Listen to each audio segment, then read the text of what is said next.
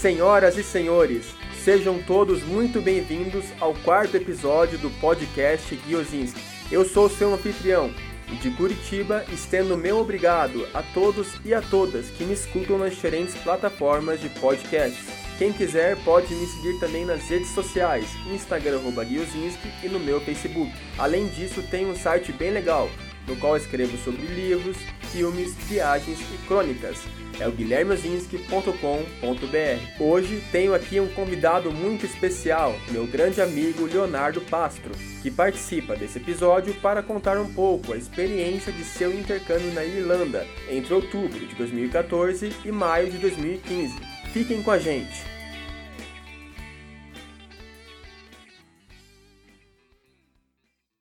Agora, finalmente juntos com meu amigo e meu convidado do programa de hoje, Leonardo Pastro. Léo, tudo bem com você?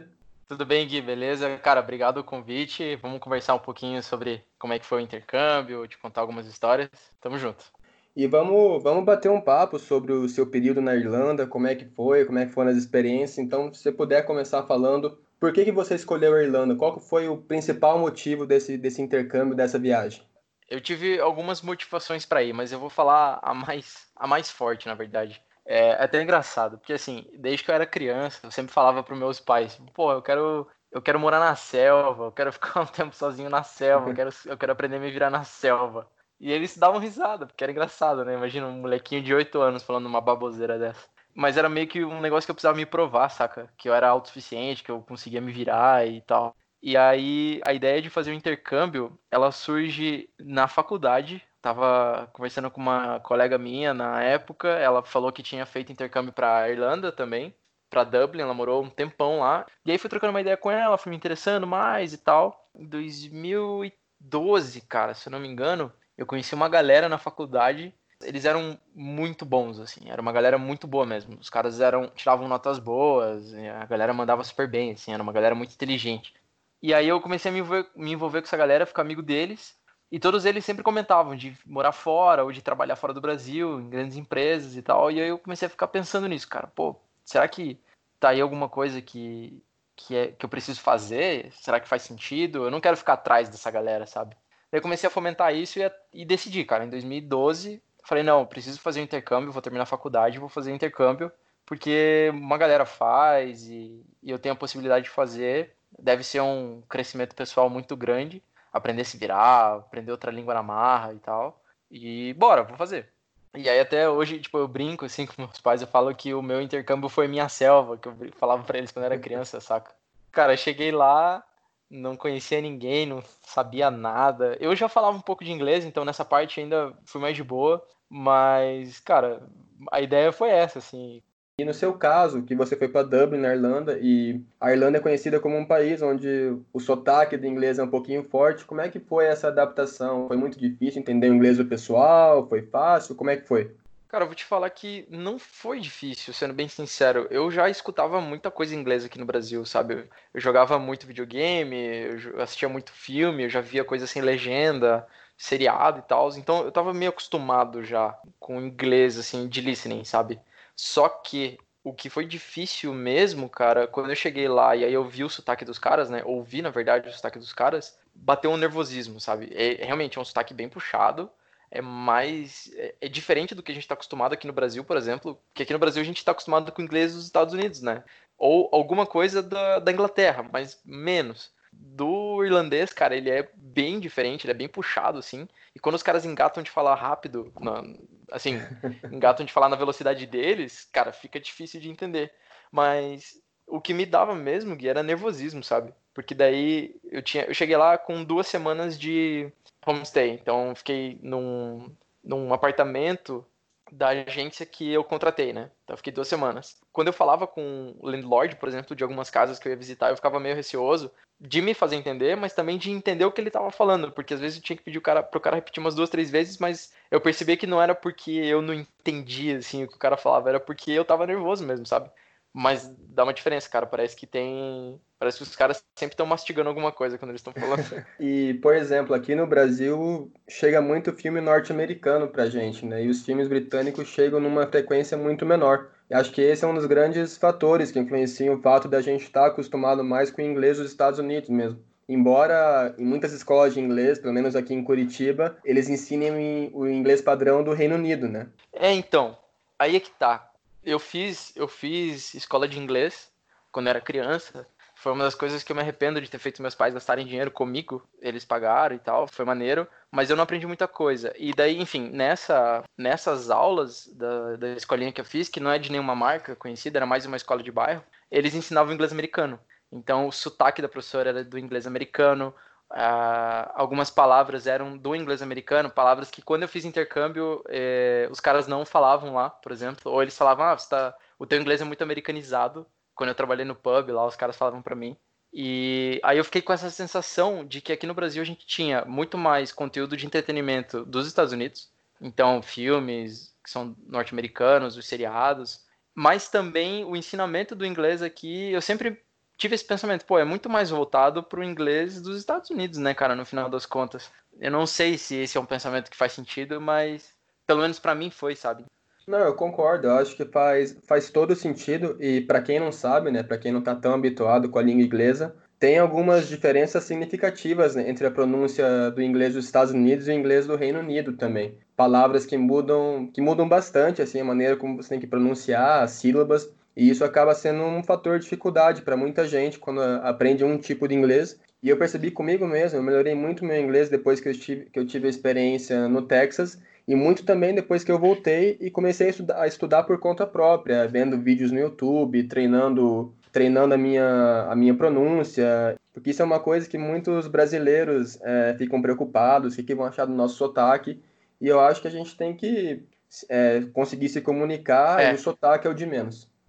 Exatamente, cara. Eu tava, eu tava ouvindo um podcast até esses dias que o cara ele mora no Canadá atualmente. E aí ele fala: Meu, eu sempre fui muito preocupado com o meu sotaque. Então eu queria falar as palavras do jeito correto, para os caras, né, para dizer que eu falava inglês correto e tal. Mas na verdade, comunicação correta é a comunicação que você transmite uma ideia, a pessoa entende aquela ideia e você foi claro. Não importa como você transmitiu aquela ideia, por mímica, por fala, por. enfim mas você conseguiu transmitir. Mas confesso, cara, que quando eu fui, eu ficava bem preocupado é, com o meu sotaque, porque eu queria falar o inglês correto, pronunciar as palavras certinho. É, chegava, pô, chegava a cansar minha garganta, cara, de, de falar, sabe? Eu sentia, de verdade, eu sentia cansaço, assim, de ficar o dia inteiro, às vezes, quando eu ia trabalhar até a noite, assim, falando inglês o tempo todo e tentando acertar, né, falando bem corretamente. É, às vezes eu chegava em casa e, assim, eu não queria dormir, eu só queria falar português com alguém, pelo amor de Deus, cara, não aguentava. Isso eu pegava um pouco, sabe? Mas eu acho que hoje em dia eu não penso mais assim, não, cara. E eu acho que quem viaja, por exemplo, quem faz intercâmbio pensando em, cara, eu vou falar do jeito que eu consigo, se conseguirem me entender, boa, se não conseguirem me entender, vou corrigir, mas assim, não vou ficar me preocupando com mínimos detalhes, eu acho que já sai na frente, sabe? De necessidades, porque quando você viaja, você tem um monte de necessidade, né? E essas pessoas eu acho que elas saem bem na frente. Então, vai com a mente mais aberta, sem tanta cobrança, é mais tranquilo. Não, eu acho que faz toda a diferença. E você comentou também a questão de, da vontade ou da necessidade de, de falar português. E como é que era isso? Você tinha, você tinha vários colegas que eram do Brasil? Como é que foi essa, essa, essa questão no intercâmbio? Assim, como o meu intercâmbio, a minha motivação foi fazer aula de inglês, mas não foi o meu principal a minha principal vontade, sabe? Porque como eu já tinha o inglês que eu considerava intermediário, assim, não falava perfeitamente, mas eu já conseguia trocar uma ideia tranquilo. É, eu não fui com o intuito especificamente de falar inglês. Então, nesse sentido, a galera, eu conheci muito brasileiro lá e inclusive morei muito tempo com brasileiros. Só que assim, quando lá em Dublin, eu não sei como é que foi para você em Texas. Eu imagino que é parecido, porque assim, brasileiro, cara, é, você bate palma aonde você estiver. Aí você bate palma, sai dois brasileiros do, do bueiro. Aí você vai para Oslo. Cara, você dá um assobio, sai dois brasileiros de dentro de um café. Você tá no Zimbábue e vai ter um brasileiro lá do teu lado fazendo caridade contigo, saca? Se você for com esse intuito. Eu acho bizarro isso. Mas enfim, brasileiro tem. E, cara, em Dublin, especificamente Dublin, a principal cidade da Irlanda do Sul, né? Da... E por ser, na época que eu fui, por ser um lugar mais barato para ir, que tinha, ofertava algumas vantagens para brasileiro, tinha muito brasileiro lá, cara. Era absurdo a quantidade de brasileiro que tinha lá. Para você ter uma ideia, no curso que eu fiz, na escola de inglês que eu estudei, a minha turma, cara, 90% era brasileiro. O resto era, tinha, sei lá, um chileno, uma russa, um, um espanhol, mas era um. O resto era tudo brasileiro. Imagina, a gente fazendo aula de inglês lá, pelo menos o professor era, ou ele, ou ele era irlandês, ou ela, né? Irlandês, ou era britânico, então isso ajudava já. A gente se obrigava a falar em, inglês, mas, cara, conversar em inglês com outro brasileiro é uma coisa muito esquisita para mim. Então as aulas de inglês eram muito estranhas, porque tinha muito brasileiro lá. Parecia que eu tava no Brasil, cara. Parecia que eu tava tendo aula aqui. O negócio de praticar o inglês, quando eu não vou falar muito da minha experiência em si, cara, como eu disse, não foi o meu principal objetivo. É, mas se você quer aprender, se você não tem vergonha de falar, assim, de se expor, de passar, de passar vergonha mesmo, tem muito jeito de conseguir aprender inglês, mesmo você morando com brasileiros. Por exemplo, eu morava num apartamento que tinham mais cinco brasileiros. Mesmo assim, cara, tinha um camarada que morava comigo que ele chegou lá falando bem pouco de inglês, eu não sabia quase nada. E aí ele ia no mercado sozinho, comprar as coisas dele sozinho. Aí ele começou a conhecer pessoas de lá, começou a namorar umas pessoas de lá, e aí você vai pegando intimidade, sabe? Vai pegando intimidade com a língua. Tem vários meetups também, que são aqueles encontros que vão pessoas de várias partes do mundo só para falar inglês, só para se encontrar num pub e começar a trocar ideia. É, eu fui em alguns desses.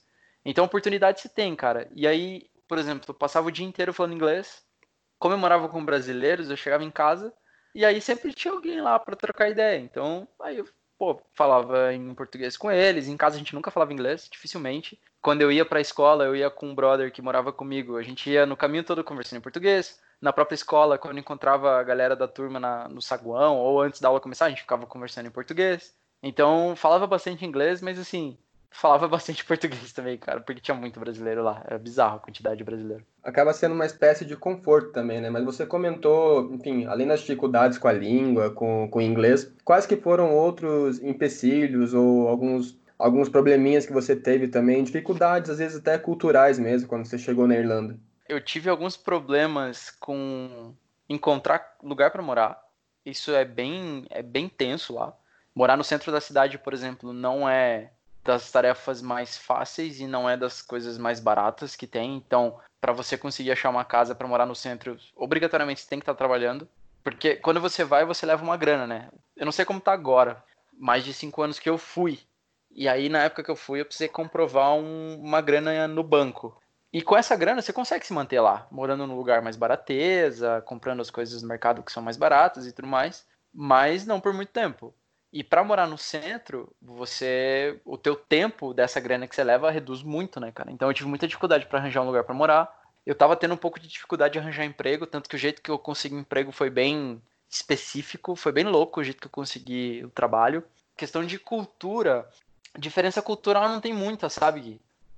Assim, tem algumas diferenças de comportamento social, mas a cultura ela é ocidental, né, cara? É meio é tudo meio que parecido. Mas assim, comportamento social, por exemplo, os pubs lá. É, mais cedo, fecham cedo também, então, aqui, aqui no Brasil, que acaba 6, 7 horas da manhã, lá tudo termina 2 horas da manhã, já tá meio que fechando, então a galera lá bebe muito mais cedo, por exemplo. A curtição de balada, ela acontece mais cedo. O nosso, o nosso esquenta começa às 11 horas da manhã, é, 11 horas da noite. Lá, o esquenta deles é 4 horas da tarde, cara. O entretenimento deles é diferente. Eles são muito, muito, muito aficionados por pubs. É engraçado, tem muito pub, cara. É, isso é uma diferença grande, assim, cultural que eles têm. Que nem aqui no Brasil, por exemplo. Pô, saiu um pouquinho de sol, a gente vai pro vai pro parque, é, sei lá, aqui em Curitiba, né? A gente vai pro parque, vai pro Barigui, vai pro Botânico, fazer algumas coisas, ficar ao ar livre e tal. Lá eles não tem muito sol, cara. Então fica muito tempo no escuro. Então a galera vai muito pra bar, vai muito pra pub, ouvir música ao vivo, música gaélica, música irlandesa é bem maneiro, assim, cara, mas é isso nessa parte é bem diferente. É, é mais cinzenta, sabe? As, casi, as casas não têm terreno, assim, que nem aqui no Brasil você ainda consegue encontrar na, na, nos lugares mais periféricos, pelo menos, mas não tão afastados do centro ainda, bastante terreno. Casa com muradas próximas, mas ainda com terreno. Lá não, as casas são no centro especificamente, elas são coladas umas nas outras, poucas árvores na cidade. É muito mais é, escuro e tenebroso, assim, é mais cinzento mesmo. Mas de modo geral, cara, é, é próximo até, sabe, o nosso, nosso comportamento, o comportamento deles. É bem. É, não é muito difícil de se adaptar, sabe? Eu acho que uma, as pessoas elas sofrem mais pelo clima, sendo bem sincero, porque é bastante frio. É engraçado, nós aqui que somos de Curitiba, a gente fala, não, Curitiba não tá acostumado com frio. Com o frio de Curitiba, com o frio de Dublin, não tá muito acostumado não, cara, porque lá faz bastante frio. Qual que é a temperatura média no inverno lá? Cara, eu lembro de pegar 2, 3, 2, 3 graus com frequência, sim, durante, durante a semana. Ah, o problema é a sensação térmica, porque a sensação térmica com o vento diminui para menos 10. É bem frio, cara. É bem frio. É cidade litorânea, né? Então pega muito vento, cara. É muito frio. Eu ia trabalhar de madrugada no pub lá e eu usava uma calça só. Só que em cima eu usava um monte de camisa, jaqueta, corta-vento, então eu ia bem agasalhado na parte de cima. Na parte de baixo eu ia só com uma calça, e era uma calça que eu comprava numa loja que a calça custava 5 euros. E eu ficava com muito frio andando até o trabalho. Só que daí quando você chegar, você entra num lugar, tem calefação. Então é muito quente, você toma muito choque térmico o tempo todo. Sei lá, aqui no Brasil você viaja pro Rio de Janeiro, você toma choque térmico de sair do calor e entrar no frio. Lá você sai do frio e entra no calor, e toma choque térmico igual. É bizarro. É, é, normalmente esses países na Europa e tanto, eu lembro muito bem disso no Texas também, eles têm essa estrutura assim para proteger o pessoal das temperaturas mais, mais frias no inverno. E se você puder contar um pouquinho mais, Léo, duas coisas que eu queria que você explicasse para os ouvintes. Primeiro, qual era o, se você se lembra, qual era o preço médio de uma cerveja nos pubs? E também você comentou do, do, do seu emprego que você teve lá, que você até é, conseguiu um emprego de uma maneira um pouco inusitada. Conta um pouquinho mais como é que foram as suas experiências de trabalho na Irlanda também. Cara, a cerveja lá, ela variava bastante, sabe? Nos pubs, assim, tinha um, tem um lugar lá em Dublin chamado Temple Bar, que é um... Foi engraçado, no segundo dia que eu tava lá, tava eu e um colega de, de residência, a gente tava andando na rua, e a gente, pô, cara, vamos encontrar um lugar para tomar uma cerveja, conhecer, não sei o que e tal. E a gente tava andando, claro, chegou na cidade ontem, já quer saber para onde ir, né? A gente tava indo pro lado contrário, como se, sei lá, aqui, aqui em Curitiba rolasse no Batel, né, no centro, a gente estivesse indo pro Jardim Botânico, que é do outro lado. Não fazia sentido o que a gente tava fazendo. Aí a gente encontrou duas meninas assim na rua, num ato de desespero, já parei as meninas, falei, oh, dá licença aí e tal, com o meu sotaque de batata. Falei, onde é que dá eu e meu amigo conhecer um pouco mais a cidade, tomar uma cerveja e tal? Ela falou, ah, tem o Temple Bar, vocês podem ir lá. Daí, beleza, peguei as indicações e tal. Eu falei, mas e aí, é, é caro? Como é que é? Ela falou, ah, é, é um tourist trap, é armadilha de turista. Então, é lugar, é ponto turístico. Você vai pagar muito caro na cerveja. Você vai tomar cerveja boa, porque lá as cervejas, elas são boas mesmo. Elas são bem mais alcoólicas, são bem mais pesadas, mas elas custavam na época na faixa de 5, 6 euros, 7 euros. A pint, né? Pint que vinha com 500 ml. Na época, no começo, antes de eu começar a trabalhar, eu fazia conversão. E eu paguei 3,40 no euro naquela época. Eu pensava, nossa, meu Deus, essa pint aqui custa 15 reais, 20 reais, meu Deus do céu, o que eu tô fazendo com a minha vida?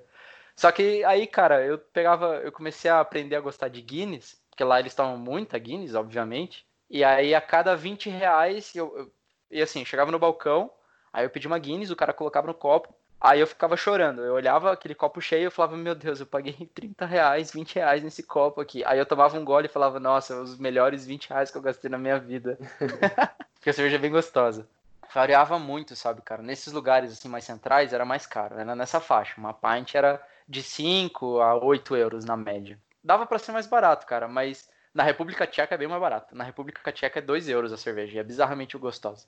E o meu trabalho, cara, é, é que assim, o... eu escolhi Dublin porque eu tinha a opção de estudar e trabalhar. Quando eu decidi fazer intercâmbio, o meu objetivo era ir para Londres. Era o meu principal objetivo. Eu queria muito morar lá, eu achava que era uma cidade maneiríssima e tal. Aí eu fui pesquisar e eu descobri que lá em Londres eles só permitiam estudar, eles não permitiam trabalhar. E aí, pô, meus pais não iam ficar me bancando no intercâmbio, então eu precisava ser autossuficiente, né? Pelo menos por esse tempo que eu queria ficar. E aí eu descobri que eu tinha três opções que permitiam estudar e trabalhar. Eu poderia ir para Canadá, eu poderia ir para Nova Zelândia e eu poderia ir para Dublin. Aí eu fiquei ponderando. Para o Canadá, eu tinha um risco muito grande é, de ser recusado porque lá eles fazem checagem, enfim. Inclusive eu morei com uma garota que ela foi recusada. Ela ia para o Canadá e ela teve o visto negado, ela não pôde ir. Daí ela foi para Dublin.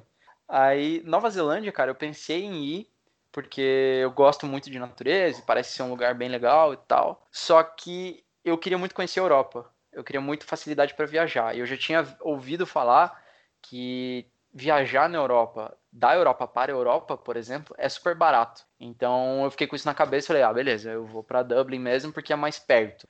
Não era a minha primeira opção, mas vamos nessa. Então daí eu conseguiria trabalhar. E aí, cara, o que, que acontece? Eu fui para lá com uma grana, na época eu levei, é, se não me engano, eu tinha que comprovar 3 mil euros, que era tempo suficiente para eu me manter por 90 dias. Né? Caso acabasse a grana e não conseguisse trabalho, eu poderia voltar para o Brasil sem virar homeless lá para os caras. Era essa basicamente a preocupação deles.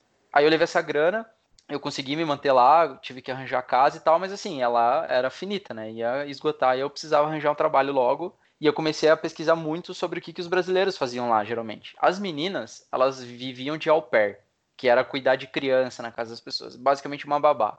E era mais fácil de conseguir au pair, cara. Eu morei com algumas meninas e praticamente todas elas conseguiram é, emprego de au pair. E os garotos, cara, basicamente era trabalhar em restaurante, limpar prato, fazer comida, trabalhar no bar, é, ser garçom, é, essas coisas. Cara, eu, o que fosse aparecer, eu ia conseguir. Eu ia atrás. Um, tava trocando uma ideia com meu pai um dia de lá, falando, pô, tô procurando emprego, tá difícil. Dele. Meu pai falou, ó, faz o seguinte. Eu conversei com um amigo, com um conhecido meu aqui, que tem um conhecido dele aí em Dublin, e eu vou pegar o contato dele e te passar para você trocar uma ideia, talvez ele consiga um emprego para você. Aí eu falei, opa, beleza, né? Já, já, isso já era dezembro. Eu cheguei lá no começo de outubro, isso já era final de dezembro. Então a grana já tinha começado a dar aquela apertada, sabe? Eu peguei o contato desse cara, liguei para ele, Aí eu, a gente ficou, tipo, duas semanas, não, uma semana, assim, tentando marcar de se encontrar, mas nunca dava certo. Até que um dia eu tava, no, tava andando pela rua lá e ele falou, pô, tô aqui no Burger King, chega aí. Beleza, eu fui lá, troquei uma ideia com ele. Falei, cara, eu tô procurando emprego agora, se você tiver uma indicação, alguma coisa, né, me, me passa que eu vou, vou atrás. Ele falou, cara, por coincidência, olha como são as coisas, velho, muita coincidência tudo. Por coincidência, um amigo meu acabou, um colega de um amigo meu acabou de sair do pub que ele trabalha e eles estão procurando o staff floor é, para trabalhar limpando prato, essas coisas. Se você quiser, eu posso falar com ele e aí vocês entram em contato. Falei, pô, demorou, né? Aí ele falou, beleza. Cheguei à noite em casa, o cara já me passou, ó, esse aqui é o contato do Vini, fala com ele, e aí você se vira. Falei, pô, brigadão, vamos nessa. Aí entrei em contato com o Vini, falei para ele, contei minha história, né? Pô, cheguei aí, é, não sei nada, tô procurando emprego, assim, assim, assado. O Tony falou que você tá que você tá tem uma vaga aí, eu queria saber se tem como eu fazer uma audição, alguma coisa assim, né? Um teste, sei lá, se existe isso. Aí o Vini falou, cara, faz o seguinte, compra uma calça preta e uma camisa branca e vem aqui no dia 20, era dia 20 de dezembro, se eu não me engano, que eles vão fazer um teste contigo. Eu falei, tá bom.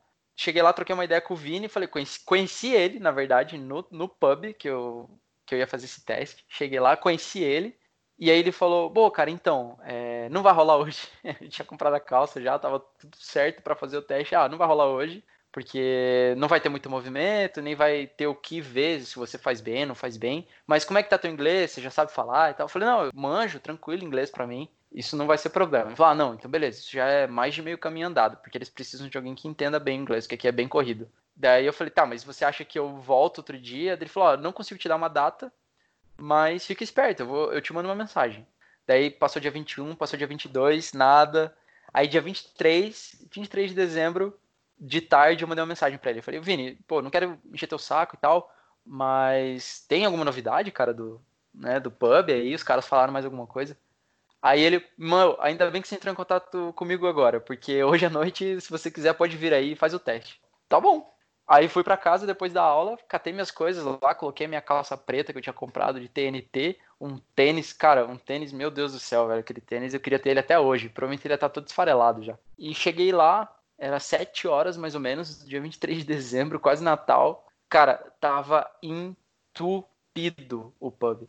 Aí o Vini chegou para mim e falou: Ó, oh, cara, vem aqui conhecer o Andrew, ele vai te explicar o que você tem que fazer e vai. Você não vai ganhar nada hoje e tal, mas é, já troca uma ideia aí, vê que ele vai. Nem conseguiu me explicar direito, blá, blá, blá, e entrou. Eu falei, meu Deus do céu, beleza. Aí o Andrew pegou, cara, um cara muito sangue bom que eu conheci lá, que ele era barman lá, nesse pub, um cara muito, muito massa, coração grande pra caramba.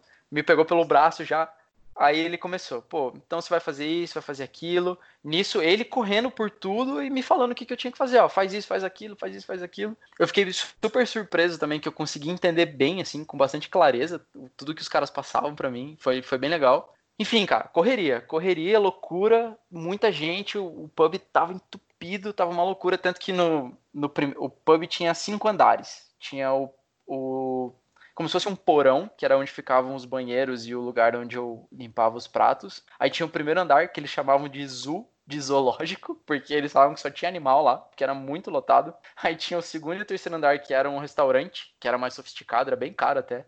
E daí no último andar era a cozinha. E era tudo de escada. E era super estreito. Era muito, muito, muito estreito. E, cara, daí foi isso. 23 de dezembro, eu trampando lá na loucura, correndo com bandeja de copo para cima e pra baixo, enchendo estoque de geladeira, colocando cerveja, é, refrigerante, doideira.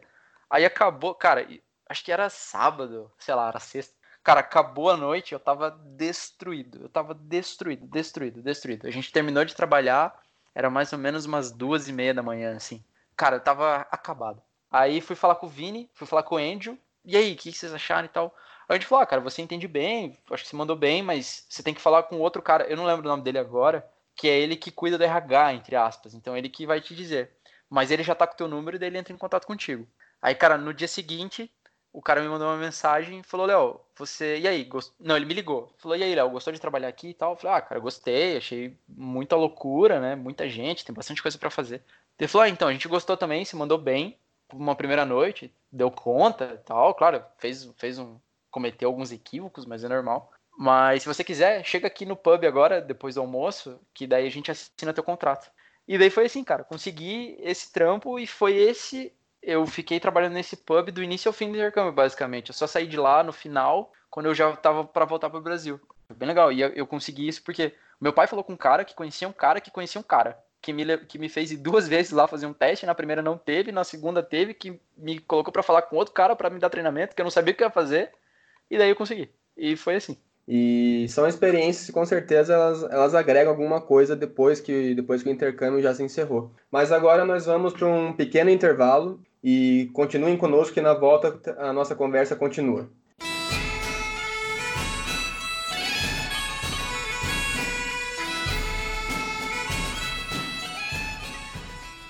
E agora estamos de volta com o episódio do podcast Guiozinski, eu e meu convidado, Leonardo Pastro. E agora eu quero perguntar ao Léo quais que foram as grandes lições, os grandes aprendizados do, do seu período que você ficou na Irlanda.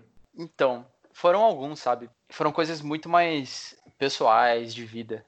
Como eu disse, né, lá no começo, eu falei que Dublin se tra transformou meio que na minha selva, assim, de eu aprender a me virar, fazer as minhas coisas. E serviu exatamente para isso eu, eu descobri a minha autossuficiência, sabe? Quando eu fui, eu tinha.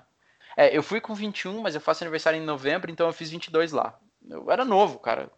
Então, tinha que aprender muita coisa, e a ideia era justamente essa. Nunca tinha morado sozinho, nunca tinha viajado para fora do Brasil, inclusive. Morro de medo de andar de avião, cara. Eu, eu, sério, eu, até foi engraçado, porque na quando eu fui, no dia que eu fui, que foi meus pais, a gente foi para o aeroporto lá, aquela, aquela coisa de se despedir. Ah, eu tava entrando no saguão de embarque e a minha mãe começou a gritar: oh, olha aqui, olha aqui. Eu não virei para trás, não olhei. Não, ah, não, não vou olhar, não, tá louco? E só virei as costas e fui. Aí a minha mãe falou que ela achou que eu ia voltar, porque eu, o meu medo era viajar de avião, cara. Eu não tava com medo de ir. tava com medo do avião, olha só. Eu fiquei 48 horas desacordado. Na noite anterior, Nada a ver, né, com o que você me perguntou. Só tô abrindo parênteses, rapidinho. Fica tranquilo, isso é uma coisa que até é uma novidade para mim. Eu não imaginava que você tivesse esse medo de avião. E como é que você faz normalmente? Que nem foi pra Irlanda, encarou, é, encarou viagens longas, voos longos. Você tem algum ritual, alguma coisa que você faz para tentar ficar um pouco mais calmo? Tenho, tenho, tenho. Tenho um ritual, sim, muito desespero. Esse é o meu ritual. Eu fico bem nervoso, desesperado, com a mão suada, é bem tenso. eu tento, assim, contar com um pouco mais de detalhe. Eu, o meu medo maior, o meu, minha ansiedade maior batia por causa da viagem, porque é uma viagem muito longa, são 12 horas. A minha viagem foi o seguinte: eu saí de Curitiba, de São Paulo eu fui até Amsterdã, que eu fui de KLM, e de Amsterdã eu fui para Dublin. Na volta, né, e daí na volta eu voltei, eu fiz Dublin, Paris, São Paulo, Curitiba. Então Amsterdã e Paris são duas cidades que eu acabei não visitando quando eu tava lá, né, fazendo fazendo meu mochilão e tal, acabei só de passagem por aeroporto. E de São Paulo para Amsterdã são 11 horas e meia, 12 horas de voo. Cara, minha primeira vez voando, eu gosto de avião. Tipo, eu gosto de ver avião, eu, eu, me intero, eu me sobre avião. Pelo meu medo, eu comecei a pesquisar como é que um avião funciona, o que, que é cada barulho, o que, que é, cara, por que, que o avião chacoalha. Eu, meu, é assim que eu, meu ritual é esse. Pergunta meu ritual, meu ritual é aprender sobre avião para eu tentar ficar de boa. E dentro do avião, eu sempre observo a cara do, da aeromoça e do aeromoço. Eu olho e falo assim, hum, ele tá nervoso, alguma coisa tá errada. Aí, na viagem, cara, nessa viagem, eu fiquei do dia anterior até o dia da viagem, eu não dormi.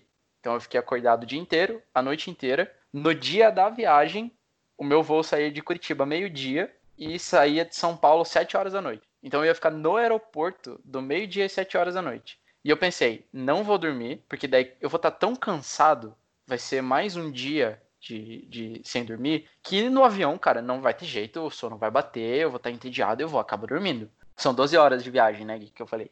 Eu dormi uma hora e meia. Exatamente uma hora e meia. Só uma hora e meia. Eu não consegui dormir, cara. O avião, ele dava qualquer balangadinha que ele dava, eu já, meu Deus, tá caindo, acabou, é isso. Adeus família, adeus amigos, eu amo todos vocês. Cheguei, cara, eu cheguei em Amsterdã, eu tenho a foto até, eu acho que eu tenho a foto até hoje.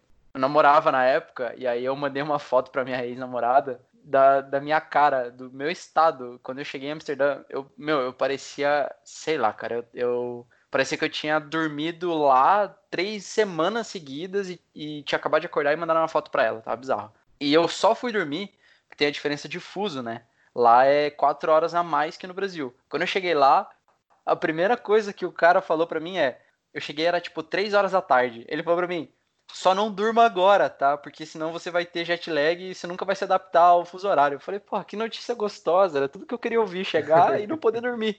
Sendo que eu já tô 48 horas sem dormir. Enfim, aí não dormi. O que, que seria o jet lag para você explicar para as pessoas que às vezes não entendem, não entendem o termo? Ah, sim. Até se eu falar errado, você me corrige, mas se eu não me engano, jet lag é quando você chega no, em algum determinado país, vindo de outro, que o fuso horário ele tem uma grande diferença. E aí você não consegue se adaptar, o teu corpo, biologicamente, ele fica todo desregulado. Os horários de sentir fome, de sentir sono, de dormir, você fica meio grog, como se estivesse meio drogado, entre muitas aspas, assim. É, o teu organismo, ele tem dificuldade de entender os horários, até pela luz do dia, pela luz da noite, né, pela falta de luz, no caso.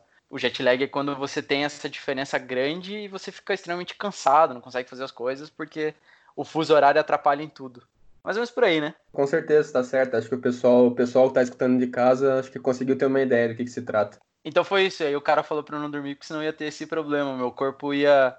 Em, res... em resumo, ele quis dizer o seguinte: não dorme agora, 3 horas da tarde, porque você vai acordar 3 horas da manhã e você, o teu corpo não vai se adaptar a dormir 10 horas da noite e acordar 8 horas da manhã, por exemplo. Vai sempre dormir 3 horas da tarde e acordar 3 horas da manhã. E aí eu tive que concordar e acatei. Mas até foi bom eu ter ficado 48, 48 horas sem dormir, porque quando eu pude de fato dormir, cara, eu fui dormir, sei lá, era 8 horas da noite. E eu acordei 7 horas da manhã, 8 horas da manhã no outro dia, e eu tava zero bala, assim. Eu tava renovado, tranquilo, e dali segui. Foi tudo de boa. Eu não tive nenhum problema com o fuso horário. Mas, cara, enfim, eu abri esse parênteses voltando ao que você comentou do, dos aprendizados. É, acho que o principal aprendizado que eu tive, cara, foi aumentar minha confiança, sabe? é, ter certeza de que eu consigo me virar e eu consigo ter certa flexibilidade é, para me virar nas situações que se apresentam, sabe? Então, por exemplo, eu saí aqui de Curitiba, morava com meus pais, tinha tudo tranquilo, uma vida extremamente confortável, assim. Já trabalhava, já estava formado de faculdade, já tinha as minhas responsabilidades, mas assim, né, cara, eu não morava sozinho e você sabe que é diferente. Você também fez intercâmbio, você sabe o quão complicado é você ter responsabilidades maiores, assim. E eu sempre tive essa dúvida sobre mim. Se, pô, eu, será que eu consigo me virar? Será que numa época de dificuldade, caso minha família passe por isso, será que eu vou saber é, dar conta? Será que eu vou aguentar e tal? E o intercâmbio ele serviu para me mostrar que sim, cara, que, que eu dou conta.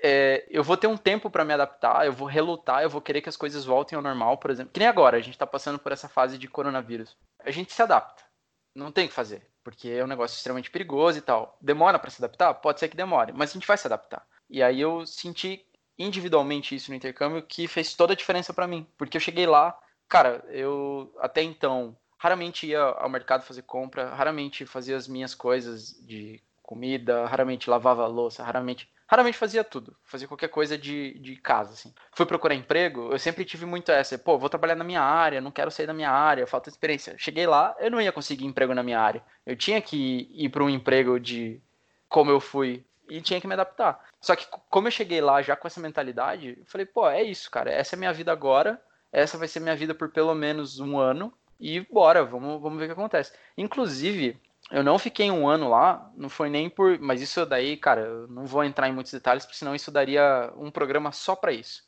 Eu não fiquei um ano, não foi porque eu não gostei, ou porque eu não me adaptei, ou porque eu senti saudade de casa. Eu, pô, eu sentia saudade dos meus pais, mas eu nunca fui. Eu sempre tive. Eu sempre fui muito independente nesse sentido, sabe? Eles sempre me deram muita liberdade, então.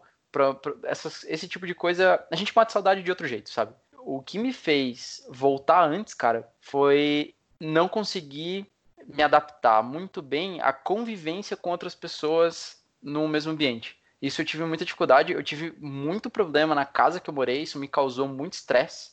E aí chegou um momento que eu já tinha essa, esse aprendizado que eu te falei agora, eu meio que realizei, assim, eu tive esse clique e pensei, pô, já consegui alcançar as coisas que eu queria alcançar com o intercâmbio. Daqui para frente não vai mais ter além disso que eu já fiz, não vai ter muito mais coisa que eu possa fazer, sabe? Eu já tô super estressado, já tô super cansado das coisas que estão acontecendo. O trabalho começou a ficar meio tenso. É, a escola tinha acabado, já já tinha terminado as aulas. E a casa que eu morava, cara, teve muita treta, teve muita briga, foi bem intenso, assim. Foi um, foi um episódio bem. Foi difícil, cara, foi bem difícil. Tanto que eu quase voltei em janeiro, pra você ter uma ideia. E aí eu falei, não, beleza, eu já alcancei aqui, já sei, já consigo me virar, eu tenho, eu tenho consciência que eu consigo me adaptar aos cenários e tal, tá na hora de voltar, vou fazer um último mochilão. Aí fiz lá, viajei alguns países e voltei pro Brasil, cara. E aí foi isso. Essas coisas também, esses empecilhos, esses são coisas que naturalmente acabam fazendo, fazendo parte do combo de um intercâmbio, porque é muito difícil que a pessoa vá para o intercâmbio ou vá passar um tempo fora, longe de casa, longe da família, num outro país com uma cultura totalmente diferente e que a experiência seja 100% só alegrias também, né? Sei lá, ele, eles acontecem, mas eu acho que isso, na minha cabeça, isso é uma obrigatoriedade, sabe? Acho que, que as pessoas que elas fazem intercâmbio, por exemplo, elas obrigatoriamente vão passar por algum tipo de dificuldade. E elas têm que passar por isso porque é uma experiência muito única. É diferente de, tipo, você vai, vai viajar de é, para conhecer um país, sei lá, de férias. Você vai a, a turismo. Você vai passar os perrengues. Porque é meio que invariável, a não ser que você planeje muito, daí dá tudo certo e tal. E até é legal, assim, você passar por perrengue, porque é divertido, depois você conta as histórias, né? E acha divertido pra galera. Só que quando você tá no intercâmbio, cara, você tá morando lá, você você tá vivendo lá. E se você não tiver as mesmas coisas que você tem na tua cidade natal, uma fonte de renda, um teto para morar, dinheiro para comprar comida, essas coisas, você não, não consegue viver. Então não é um passeio. E os perrengues que a galera passa, de sentir falta da família, de não se adaptar ao local, e uma série de fatores, né? De não conseguir emprego também, é um perrengue que a galera passa. É igual eu falei no começo brincando lá que, o, que eu ia pegar a barraca, que nem o cara da agência me falou, ia morar na minha selva, que é seu parque. Mas tem uma galera que fez isso de verdade, não conseguiu achar uma casa e comprou uma barraca e foi dormir algumas noites no parque lá escondido, cara. É, só que isso tudo culmina no aprendizado geral do intercâmbio. É por isso que eu acho que o intercâmbio em si é uma, é uma, é uma viagem, mas é uma viagem muito diferente de qualquer outra viagem. Seja um intercâmbio daqueles de trabalho de verão, daqueles de um mês, de três meses, seis meses, um ano. O intercâmbio em si, ele é, ele te proporciona um crescimento muito grande. O, a dificuldade, as dificuldades que você enfrenta, acho que está no pacote, sabe? Você vai enfrentar elas e eu acho que você tem que enfrentar elas, tem que passar por algumas dificuldades para que aquilo se torne mais completo, senão parece que de repente falta alguma coisa, sabe? Por outro lado também, muitas vezes esses perrengues, esses problemas podem acontecer logo no começo da viagem, como foi o meu caso quando eu estava indo para San Antônio, mas na verdade o avião ele saiu de São Paulo com destino à cidade de Houston e Houston tem um aeroporto internacional que é, é gigante o aeroporto, é muito grande mesmo. E quando eu cheguei lá, eu lembro muito bem que o avião em São Paulo ele tinha saído com um pouquinho de atraso. Então, e o, os voos, o meu voo de Houston para San Antônio, ele era, digamos assim, um pouquinho apertado, o, o intervalo entre um voo e outro. Então, quando, logicamente, quando o avião em São Paulo partiu com mais ou menos uma hora e meia de atraso, eu já imaginava que talvez teria problemas para pegar o avião em Houston. Mas chegando em Houston, o avião pousou bem e consegui passar pela, pela, pela polícia, pela, pela imigração. É, mostrei meu passaporte e tudo mais. E começou aquela correria, aquele desespero para tentar pegar o avião para San Antônio. No fim das contas, não deu tempo. Apesar de todo o meu esforço, eu não consegui pegar, pegar o avião para San Antônio. É, o pessoal me ajudou, me deu uma passagem para um, um voo que saía, se não me engano, em duas horas. E aí foi aquele momento de relaxamento, tranquilidade um pouquinho, né? Aí foi no banheiro, escovar os dentes, foi quando eu percebi que a minha mochila estava um pouquinho mais leve do que ela deveria estar. Ai, e aí eu ai, fui, ai. e aí eu fui fuçar a mochila e percebi que o meu meu laptop, meu computador não se encontrava na mochila mais. E então eu comecei a pensar e lembrei que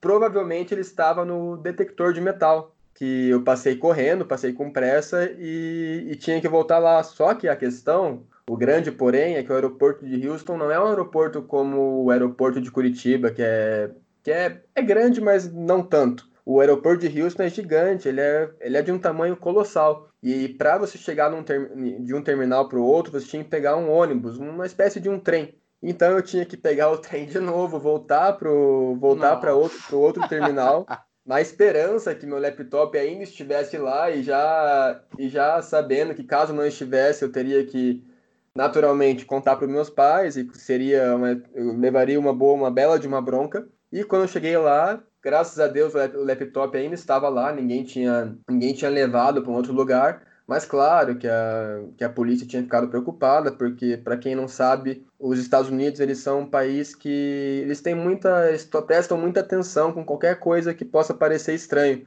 desde, desde aconteceu aquele fatídico ataque do 11 de setembro de 2001. Então, eles ficam muito preocupados com qualquer pequena coisa estranha, eles podem, eles podem acabar achando que é um ato terrorista ou o início de um ato terrorista. E fizeram várias perguntas para mim, mandaram ligar o laptop, botar a senha. E quando eu consegui provar que o laptop realmente pertencia a mim, eu pude pegar de novo e colocar dentro da mochila e não abrir a mochila para mais nada até chegar em San Antônio. Faz parte, como você disse, faz parte do pacote e é legal que aconteça essas coisas porque é, faz com que a gente aprenda, né? Aprenda a ter mais atenção, cuidar melhor dos nossos pertences e vários outros assuntos. Mas estamos chegando ao, ao final desse episódio do podcast de Ozinski, mas temos uma surpresa para os ouvintes, acho que é algo que eles vão gostar. E agora eu tenho uma proposta para o meu convidado, para o Léo Pastro. Digamos que eu chegue hoje para você e te diga que você tem uma viagem de 48 horas para se desligar um pouco da vida, da sua rotina.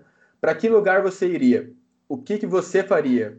Você iria sozinho, iria acompanhado com alguém?